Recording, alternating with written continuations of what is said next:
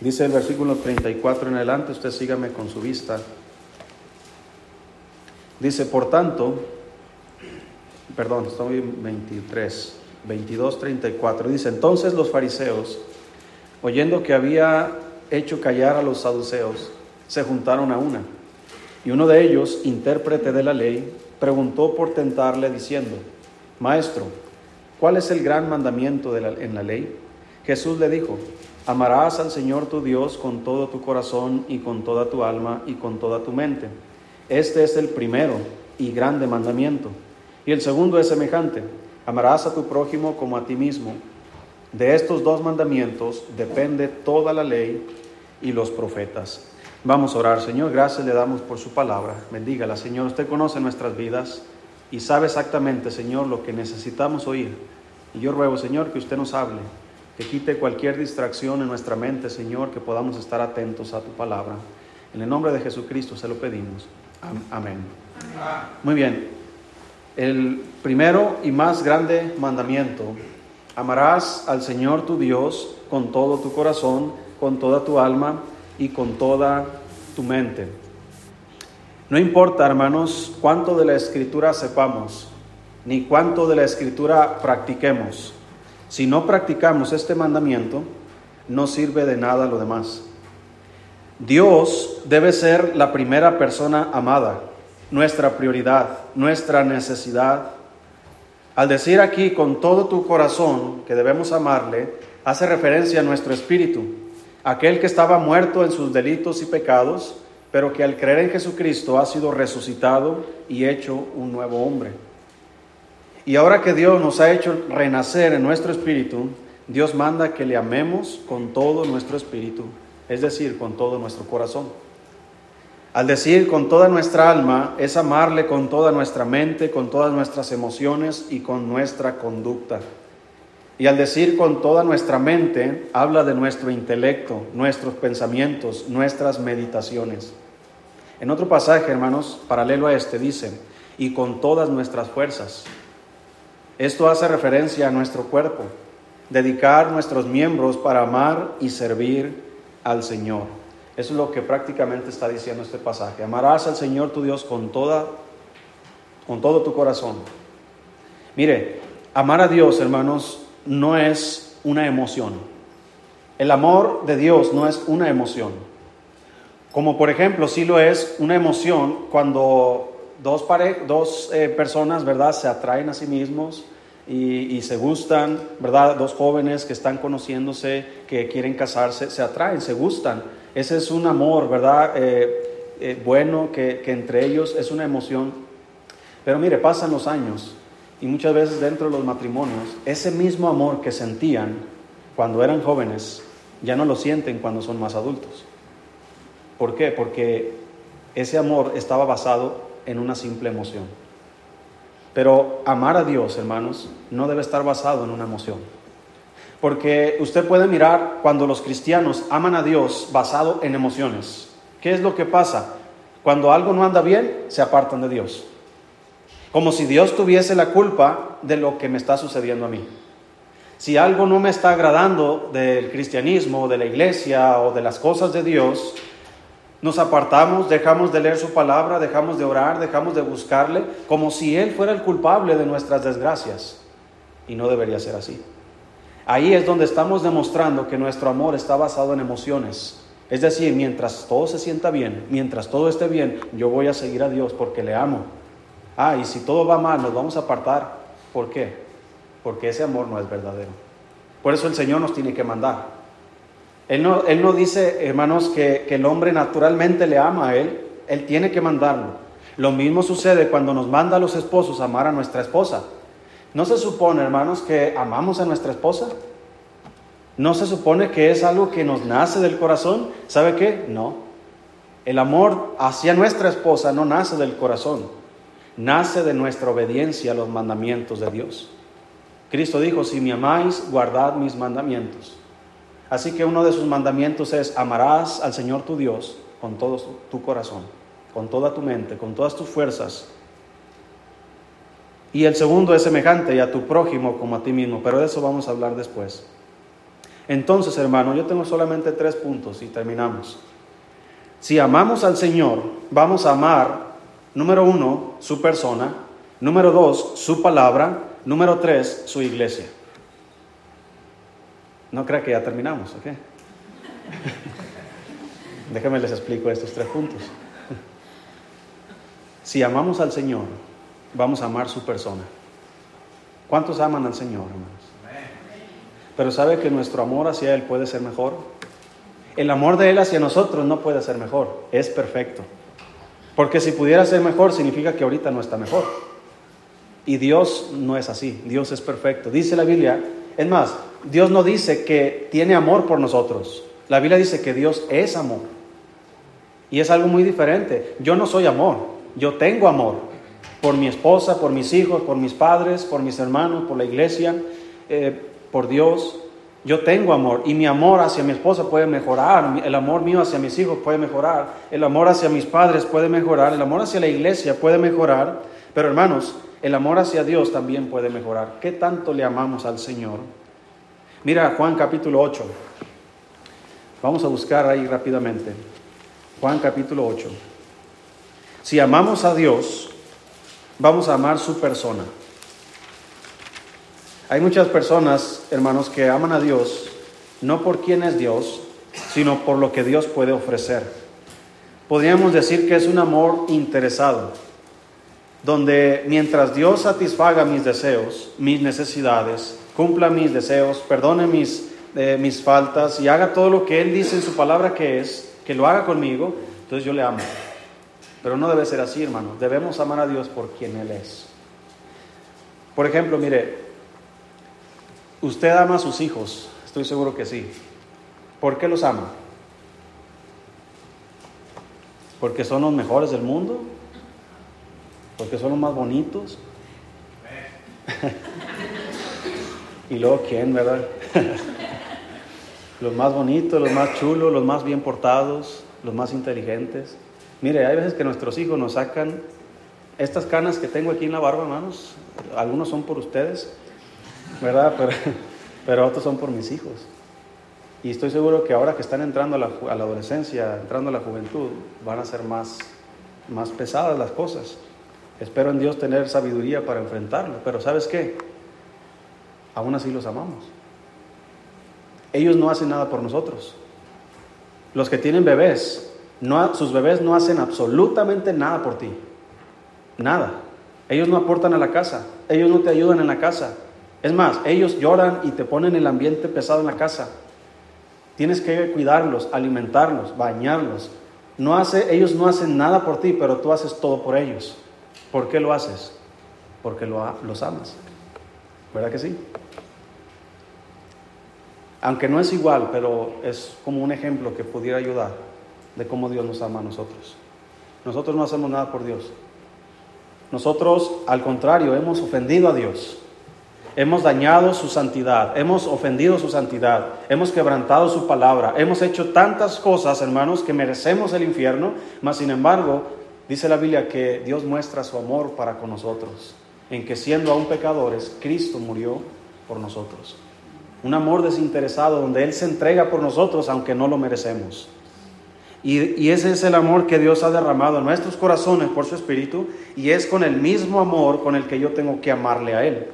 Y debo amar su persona. Dice Juan 8, versículo 42. Juan 8, 42. Jesús le dice a los judíos, con el, con el que estaba discutiendo algunos asuntos, y le dice en el versículo 42, Jesús entonces les dijo, si vuestro Padre fuese Dios, ciertamente que me amaríais. El Señor le dice a los judíos, mira, si tu Padre realmente fuera Dios, me amaríais a mí. ¿Cuántos aman a Jesucristo, hermanos? Él entregó su vida por nosotros. Él promete, hermanos, estar cada vez que la iglesia se reúne, dice, donde están dos o tres congregados en mi nombre, ahí estoy yo en medio de ellos. Y Él está aquí en medio nuestro. Él está aquí, hermanos, aunque no lo podemos ver, pero Él está aquí.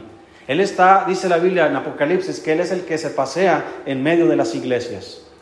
Él es el que está observando nuestras actitudes, nuestros corazones, nuestras necesidades, nuestros problemas. Él está aquí para confortar, Él está aquí para redarguir, Él está aquí, hermanos, para animarnos, para retarnos, para transformarnos. Él está aquí y debemos amarle. Si Dios es mi Padre, yo debo amar a Jesucristo. Yo debo amarle, ¿por qué? Por lo que Él ha hecho por mí. Porque Él se entregó desinteresadamente. Él, hermanos, dice como dijo Pablo, aunque amando más, sea amado menos. Y en el caso de Jesucristo queda perfectamente, porque Él habiendo amado más, muchas veces es amado menos. Muchas veces es valorado menos, es atendido menos, es seguido menos, es respetado menos. Pero Él merece ser amado. Y Él nos manda que le amemos. ¿De qué manera? Con todo el corazón, con toda nuestra alma, con toda nuestra mente y con todas nuestras fuerzas. Dice también Mateo capítulo 10. No solamente si Dios es tu Padre, amarás a Jesucristo, pero también, hermanos, Jesucristo debe ser la primera persona en ser amada. Mateo capítulo 10.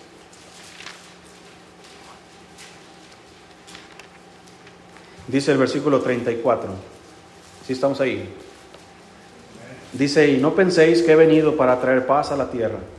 No he venido para traer paz, sino espada. Porque he venido para poner en disensión al hombre contra su padre, a la hija contra su madre y a la nuera contra su suegra. Y los enemigos del hombre serán los de su casa. El que ama a padre o a madre más que a mí, no es digno de mí. El que ama a hijo o a hija más que a mí, no es digno de mí. El que no toma su cruz y sigue en pos de mí, no es digno de mí. El que haya su vida la perderá, y el que pierda su vida por causa de mí la hallará. El Señor está diciendo que no está diciendo que no ames a tu esposa, a tus padres, a tus hijos. Lo que Él está diciendo, si tú amas más a tus padres que a mí, no eres digno de mí. ¿Por qué el Señor dice esto? Porque si tú y yo, hermanos, ponemos a nuestros padres en primer lugar que Dios, entonces, ¿dónde queda Dios? Si nuestros hijos están en primer lugar que Dios, estamos equivocados. Estamos fallando el mandamiento de amar a Dios con todo nuestro corazón. Ese es el principal mandamiento. Ahora, el segundo es semejante, y a tu prójimo como a ti mismo. Y ahí puede caber nuestros padres, nuestros cónyuges, nuestros hijos, nuestros hermanos. Pero es Dios en primer lugar. ¿Sabes qué, hermano? Cuando hay cristianos que ponen a otras personas en primer lugar, siempre va a estar esa persona apartándonos de seguir a Cristo. Algo tan sencillo como esto. Llega un familiar tuyo el domingo por la mañana cuando sabes que tienes que ir a la iglesia y en lugar de venirte a la iglesia, que es otro mandamiento que debemos cumplir, no dejando de congregarnos, dice la escritura, y Cristo dijo, si me amáis, guardad mis mandamientos. Entonces le decimos a Cristo, Señor, llegó mi mamá, llegó mi tío, llegó mi papá, llegó mi abuela, llegó mis hijos, no sé quién llegó a mi casa, no puedo ir a la iglesia porque tengo que atender a mi abuela a mi mamá, a mi hermano, a mi primo. Y dice el Señor, si tú amas más a ellos que a mí, no eres digno de mí. ¿Sí me explico, hermanos? Entonces, ¿qué tengo que hacer? Bueno, invita a tu mamá, a tu tío, a quien haya visitado tu casa, invítalo a la iglesia. Si él dice, no, yo no quiero ir porque, ¿verdad? Estás así, ¿verdad? Cruz, yo no, yo no voy a las iglesias. Ah, ok, entonces espérame mientras voy a la iglesia voy a, cumplir con, el Señor, voy a escuchar su palabra, voy a alabarle al Señor, voy a tener un, tiempo especial con Cristo, con la congregación. Y entonces cuando regrese mamá o papá o tío, quien haya llegado, voy a, voy a tener tiempo contigo. ¿Sabes qué va a pasar? Esa persona la próxima vez no te va a visitar en el tiempo que sabe que tú vas a ir a la iglesia. Porque sabe que tú amas más al Señor que a ellos. Porque tú pones en primer lugar al Señor que a ellos. Ese es un ejemplo, hermanos, aunque hay muchísimos más. Hay veces que nuestros eh, padres, nuestros, inclusive a veces nuestros hijos, son un estorbo para buscar al Señor. Y no debería ser así. Mira, hermano, yo siempre he pensado que cuando hay estorbos en nuestras vidas para buscar al Señor y tú decides buscar al Señor de todo tu corazón, Él te va a quitar esos estorbos. Así que ten en cuenta quién te está estorbando.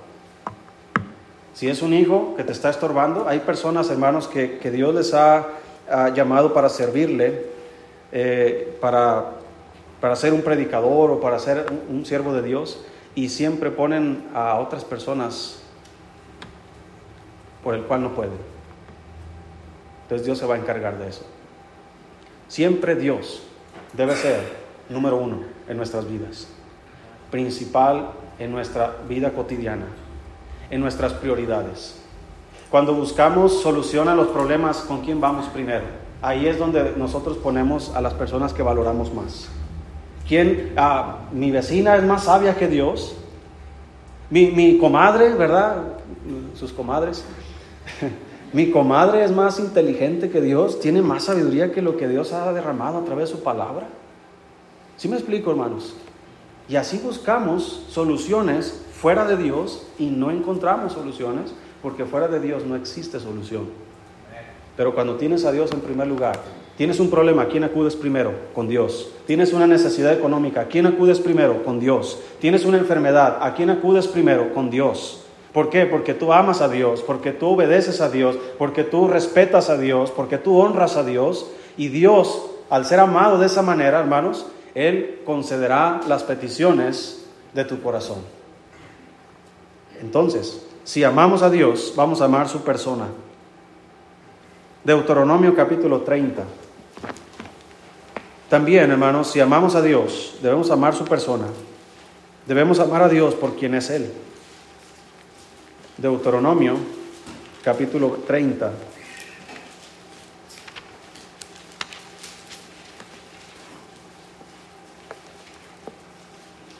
Si estamos ahí, hermano.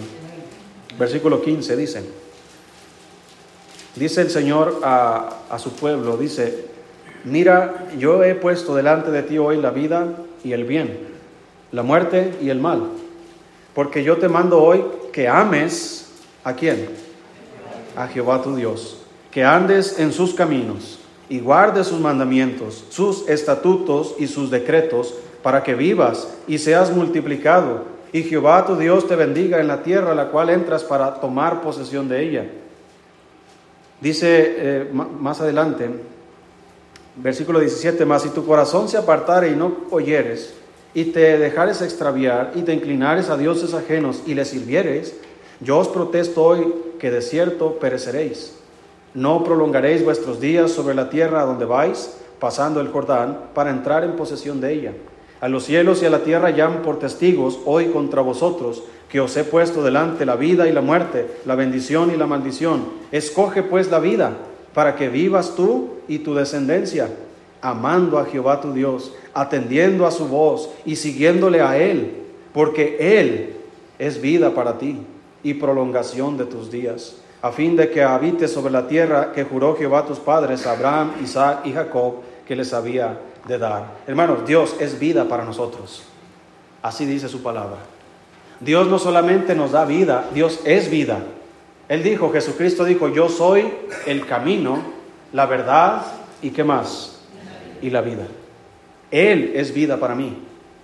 No solo de pan vivirá el hombre, sino de toda palabra que sale de la boca de Dios. Él es vida para mí. Eh, Pedro le dijo a Jesucristo, tus palabras son verdad y son vida. Todo lo que involucra a Dios es vida para nosotros. Su palabra es vida para nosotros. Su persona es vida para nosotros. Póngase a pensar en esto nada más. Todos los que hemos creído en Jesucristo, la Biblia dice que fuimos sellados con el Espíritu Santo. ¿Qué significa esto?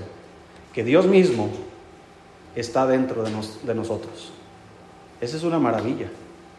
Que Dios mismo quiera habitar en mi corazón, quiera estar conmigo, demuestra el amor que me tiene Ahora, ¿qué estoy demostrando yo por el amor que le tengo a Él?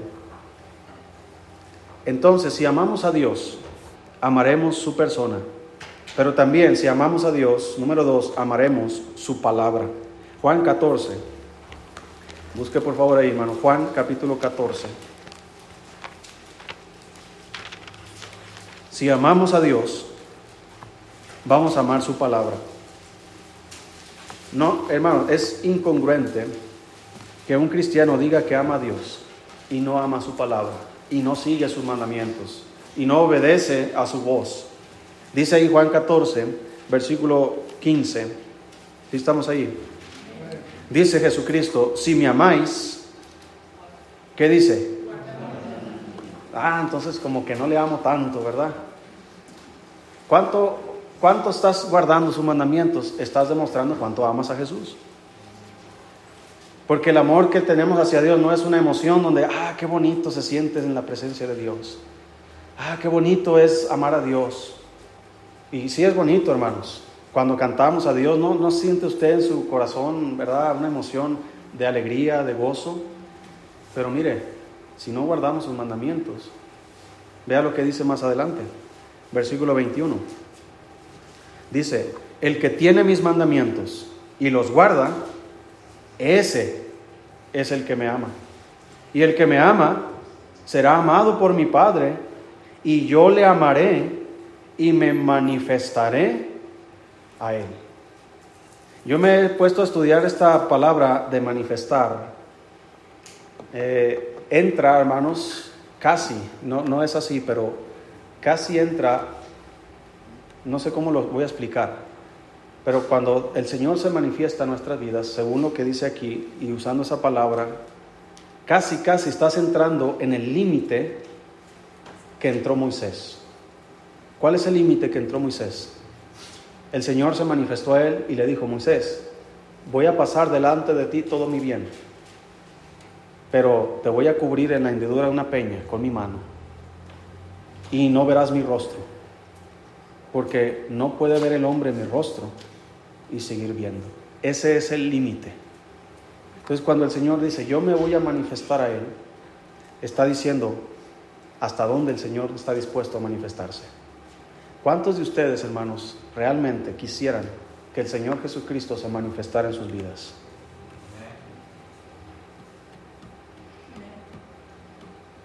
El que me ama, el que tiene mis mandamientos es el que me ama. Y el que me ama será amado por mi Padre y yo le amaré y vendremos a él, dice, y yo me manifestaré a él. ¿Sabe qué es lo único que va a faltar en esa manifestación? Que un día se va a completar cuando Cristo venga, pero ahorita lo único que va a faltar es mirarlo personalmente. Pero no lo podemos mirar, pero lo podemos sentir, lo podemos escuchar por medio de su palabra. Podemos ver la mano de Dios obrar, hermanos, a través de nuestras vidas, de nuestros problemas, necesidades y todo lo que enfrentamos, podemos ver a Dios obrar. Hermanos, eh, por ejemplo, mire, usted puede leer uno de los libros de la Biblia donde no existe ni, ni de ninguna manera el nombre de Dios, que es el libro de Esther. Ese libro no, no hay por ninguna parte del libro el nombre de Dios o un título de Dios, nada. Mas, sin embargo, la Biblia dice que toda la escritura es inspirada por Dios. Dice que los santos hombres de Dios hablaron siendo inspirados por el Espíritu Santo. Por lo tanto, quien escribió el, libro de Esther fue inspirado por el Espíritu Santo. Y es un libro donde tú puedes leer y no leer a Dios. Mas, sin embargo, cada vez que tú lees ese libro, te lleva a Dios en el pensamiento. Tú lo lees y tú no estás leyendo Dios, Jehová, el Señor, ni nada de eso. Pero en tu mente tú estás pensando, esto lo hizo Dios. Aquí Dios está manifestando. Tú puedes ver cómo la reina Esther, ¿verdad? Cómo fue llevada y cómo, cómo la coronaron y cómo su, tío Mardoqueo y, y toda la historia, cómo iban a matar a los judíos. Y Dios no está interviniendo aparentemente en el libro de Esther, pero sí lo está haciendo. Entonces, Dios es, hermanos, experto cuando se trata de escribir libros, de que es el único libro que cuando tú lo lees, tú piensas en su autor, aunque no veas su nombre. Esa es la manifestación de Dios en nuestras vidas. Dios muchas veces se manifiesta cuando menos lo esperas, en las circunstancias más adversas y más difíciles que tú te puedas imaginar. De repente Dios aparece. ¿Por qué Dios haría eso por mí? ¿Por qué Dios haría eso por ti?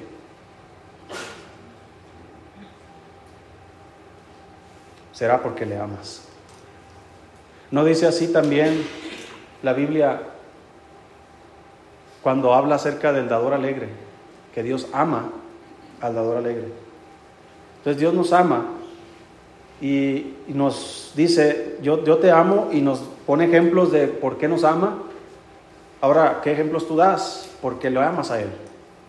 ¿Por qué tú le sigues? ¿Por qué estás aquí? ¿Por qué no estás en otro lugar? ¿Por qué no te fuiste a jugar fútbol? ¿Por qué no te fuiste a trabajar? ¿Por qué no fuiste a hacer cualquier otra cosa? ¿Por qué estás aquí? Yo puedo asumir que porque le amas. ¿No es así? Pero ese amor puede ser mejor todavía. Dice Salmo 119. Salmo 119. Si amamos al Señor, hermanos, amaremos a su persona, pero también amaremos a su palabra. Salmo 119, versículo 97.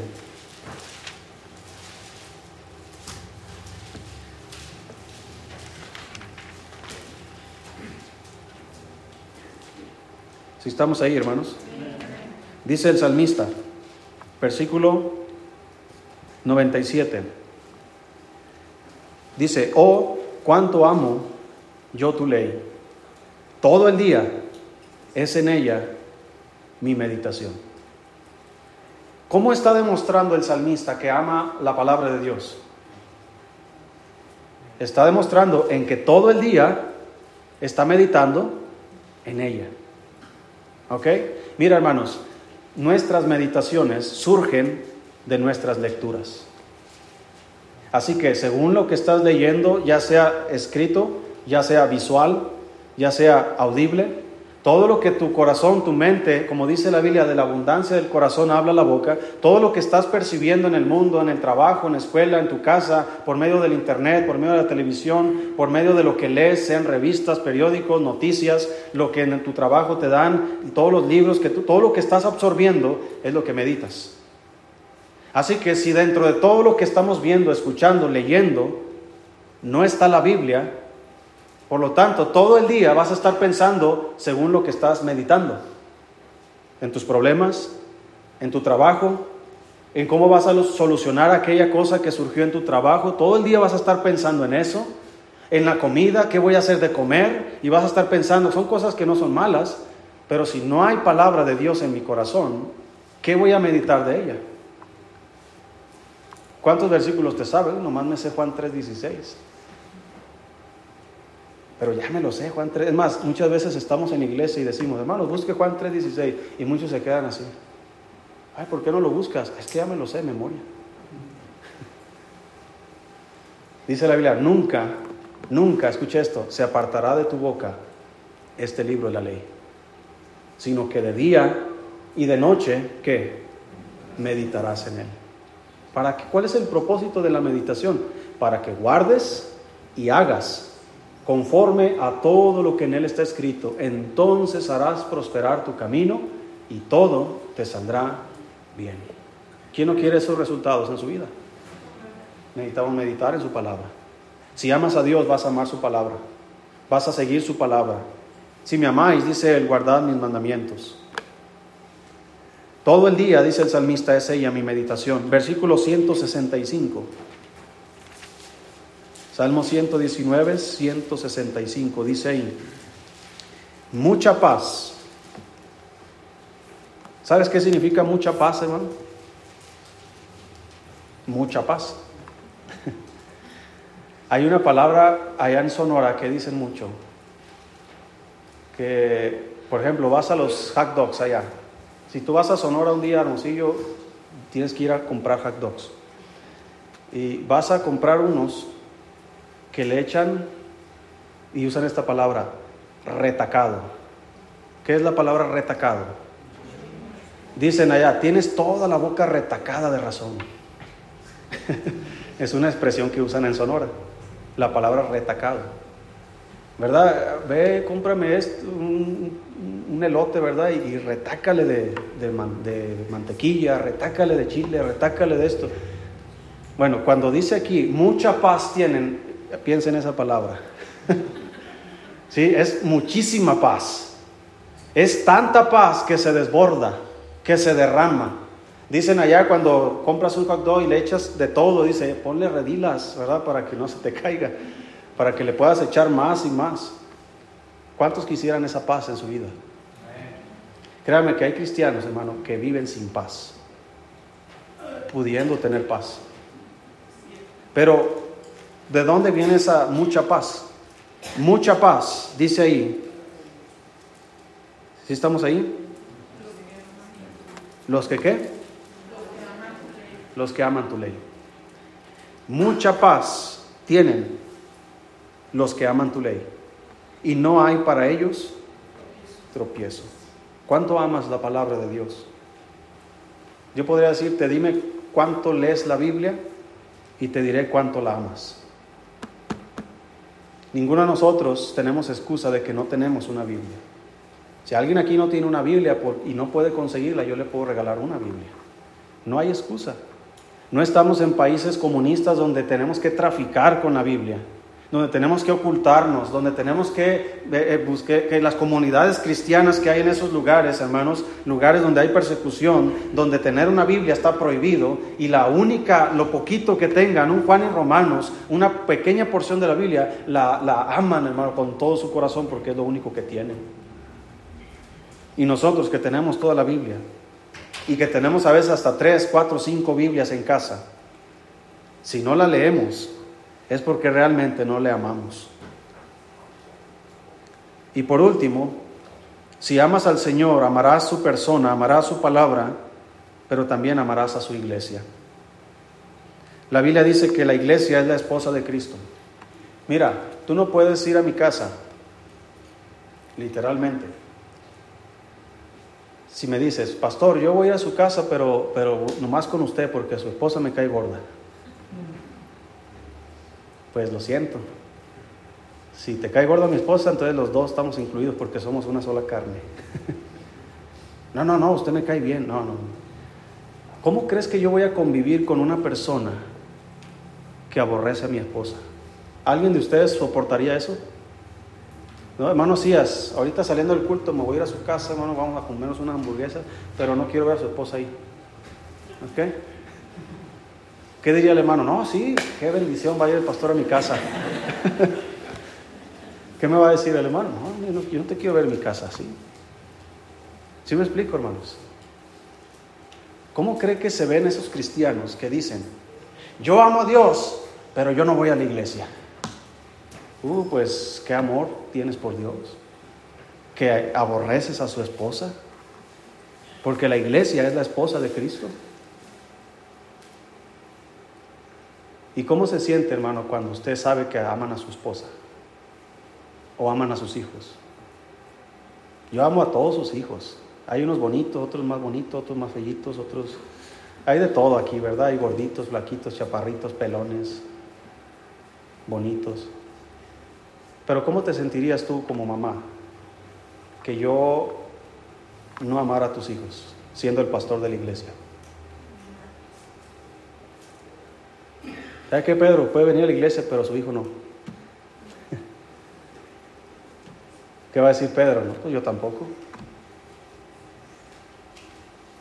¿Sabía usted, hermano, que la iglesia, Dios la instituyó para que nuestro amor se perfeccionara? Por eso dijo él, amaos unos a quién? A otros. Mire, vamos a leer unos pasajes, nada más los voy a leer hermanos, no voy a explicar nada más. Esos pasajes nos lo explican todo. Primero leemos Juan 15. Son como 30 pasajes. Juan capítulo 15. Tal vez no tenemos los mismos deseos, las mismas opiniones respecto a muchos temas. Tal vez usted le va a la América, lo siento por eso. ¿Verdad? Hermano Carlos le va a la América. ¿Quién más le va a la América? Híjole. ¿Verdad? Eh, otros le van a los Pumas, otros no tienen, otros ni siquiera les gusta el fútbol, pobre de ellos. A otros les gusta el béisbol, a mí no me gusta el béisbol, otros el básquet.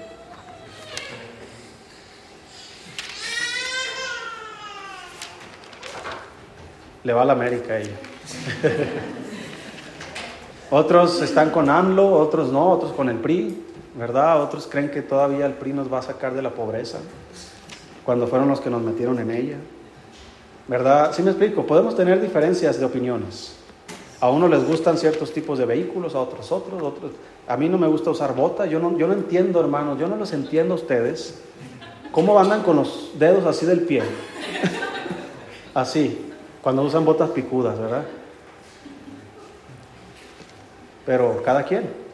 Unos usan mezclilla con cinto piteado, ¿cómo se llama? ¿Verdad? Otros con camisas cuadradas, otros se peinan de librito, otros no se peinan.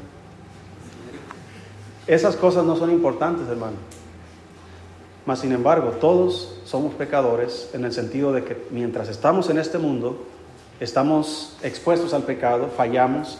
Por lo tanto, tú me puedes fallar a mí, yo te puedo fallar a ti. Tú me puedes ofender, yo te puedo ofender, aunque no queramos, ¿verdad? A veces lo hacemos involuntariamente. Y, y podemos haber tensión entre uno y otro. Mas, sin embargo, el Señor por eso nos manda, ámense unos a otros. ¿Por qué nos tiene que mandar? Porque sabe que por naturaleza no lo vamos a hacer. Dios nos tiene que mandar amar a nuestros hermanos. Dice Juan 15, versículo 16. Dice no me elegiste vosotros a mí, sino que yo os elegí a vosotros. Y os he puesto para que vayáis y llevéis fruto y vuestro fruto permanezca, para que todo lo que pidiereis al Padre en mi nombre, Él os lo dé. Esto os mando, que os améis unos a otros. Primera de Pedro capítulo 1.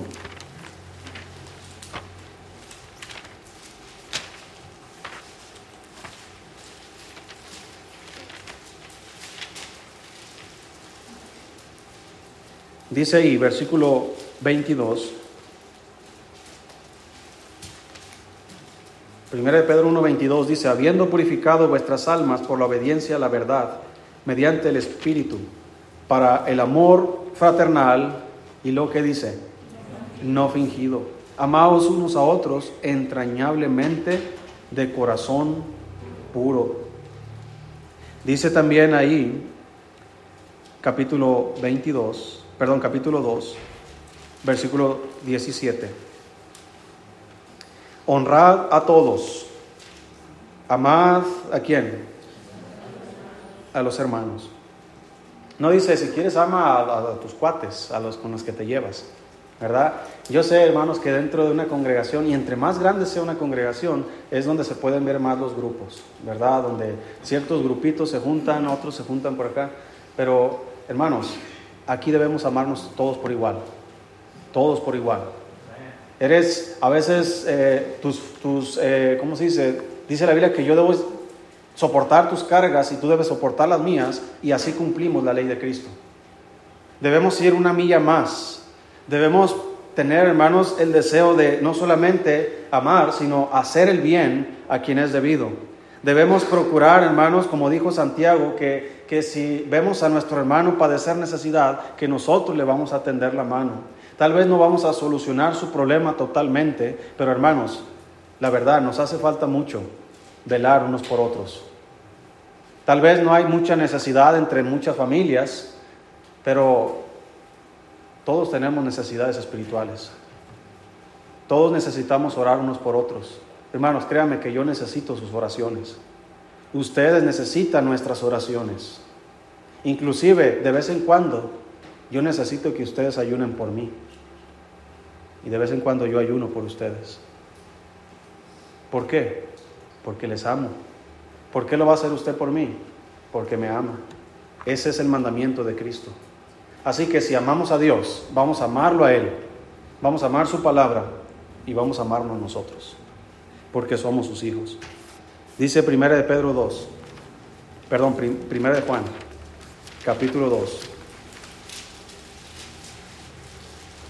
Ahora sí, ya no voy a explicar nada más. Lea, hermanos, detenidamente lo que dice aquí estos pasajes y concluimos con este mensaje. Primera de Juan 3, 2. Primera de Juan 2, 10. Dice ahí, el que ama a su hermano permanece en la luz y en Él no hay tropiezo. Capítulo 3, versículo 10. Dice, en esto se manifiestan los hijos de Dios y los hijos del diablo. Todo aquel que no hace justicia y que no ama a su hermano, no es de Dios. Porque este es el mensaje que habéis oído desde el principio, que nos amemos unos a otros. Capítulo 4, versículo 19. Nosotros le amamos a Él porque Él nos amó primero. Si alguno dice, yo amo a Dios y aborrece a su hermano, es mentiroso.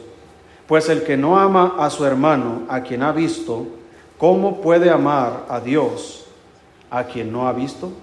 Y nosotros tenemos este mandamiento de Él. El que ama a Dios, ame también a su hermano. Capítulo 5, versículo 1.